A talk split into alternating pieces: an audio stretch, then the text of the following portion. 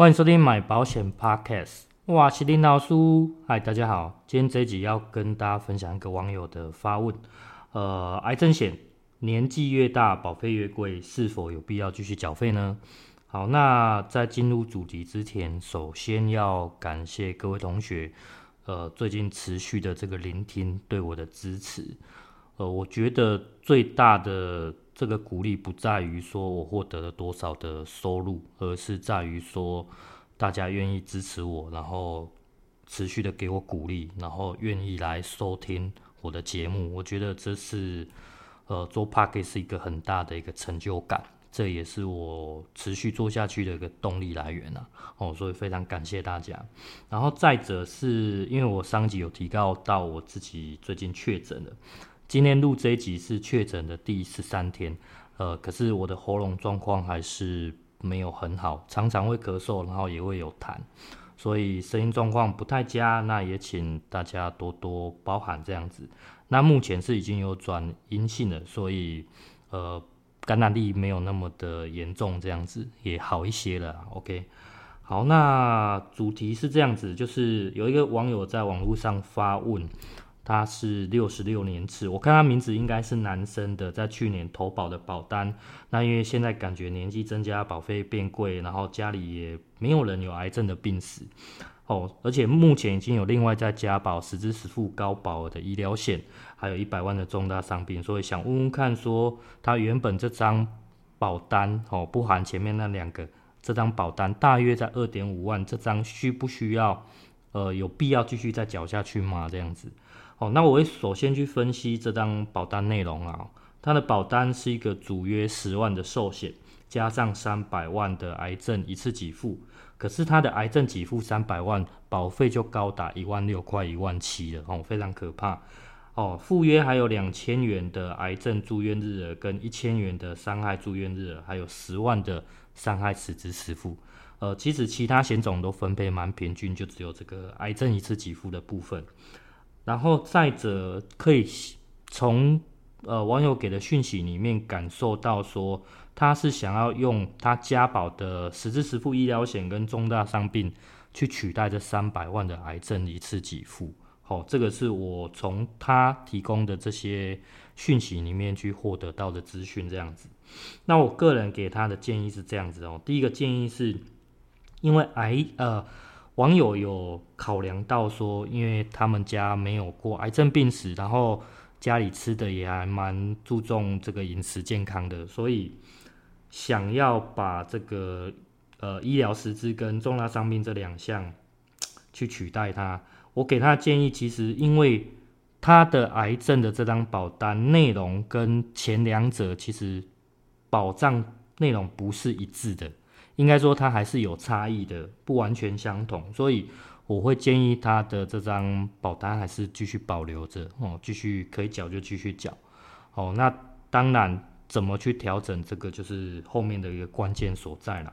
好，那第二个建议是因为他有考量到呃保费越来越贵的这个问题，那保费会贵，其实是在他当初在规划癌症险的时候，他的保额就非常的高。好，规划到三百万，我觉得是过高的。那会过诶，规划到这样的高保额，其实我个人会认为有两种可能性啊。哦，第一种可能性是他想要短时间内去赌，看看有没有机会，呃，理赔到这三百万。哦，那我指的赌不是说做带病投保，而是有时候人在呃投保前，或者说一个感觉、一个预感，哦，会觉得说，诶，我可能有什么样的状况。所以想要提前做投保这样子，那当然这也是跟几率有关系。当然，保险公司承担的也是属于这个几率的问题。哦，所以在呃非带病投保的情况下，我觉得这是 OK 的。啊，第二种可能性是说，在当初规划这个险种的时候，觉得这个险种有一种不可取代性。这个不可取代性可能是未来不会再有这类的险种，或者是说。呃，这个险种它的保费尤其的便宜，好、我觉得都有可能有这种不可取代性。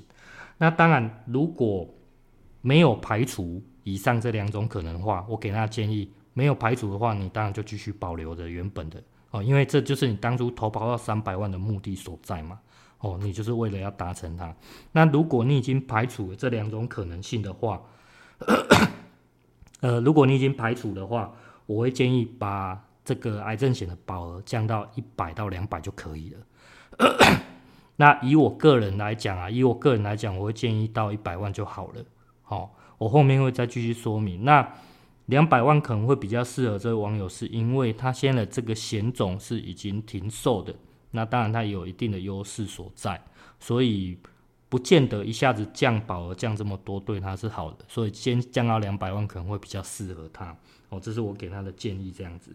那当然，他最后怎么做，他是没有做回复。不过他中间有回复我说。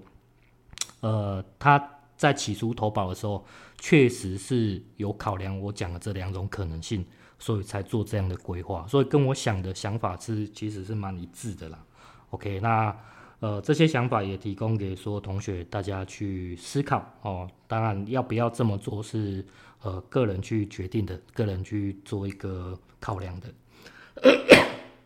好，那另外再跟大家分享一个我的个人经验。呃，我在一百零八年底的时候，以前有讲过，就是我投保了一个一年期的定期的手术险，我蛮喜欢手术险的。那一般来讲，我们在规划这个手术险，可能规划个一千元的保额就差不多了。可是我当初规划到三千元的保额，那我的这种情况其实就跟网友很类似哦，可以规划一百万的，可是规划到三百万。好，所以。我当初会做这样的规划，其实也是因为考量这两种可能性，所以我才做此决定。那最后，当然我蛮幸运的是说，第一个我近几年呃有发生理赔，所以我也算赌对了哦，或者算有几率赌对。那第二个是说，呃，这个险种确实有它的不可取代性，不是说未来就没有出手术险哦，不是没有出，而是说以现在的。市场上的手术险来讲，它的倍数都偏低。如果你要理赔到一个很不错的金额，你的保额要做得非常高。你的保额越高，你的保费就越贵哦。所以相对来讲，当初规划这个手术险确实是还蛮不错的哦。所以就有它的不可取代性。所以符合这两种，我就会持续的维持在这个高保额的状况继续缴。只要我有能力的话，OK，好。所以就是因人而异啦，但是我要讲清楚的是说，我的这种状况，或者说网友这种状况，其实是一种蛮特殊的情况。你会决定做高保，一定有特殊的原因在。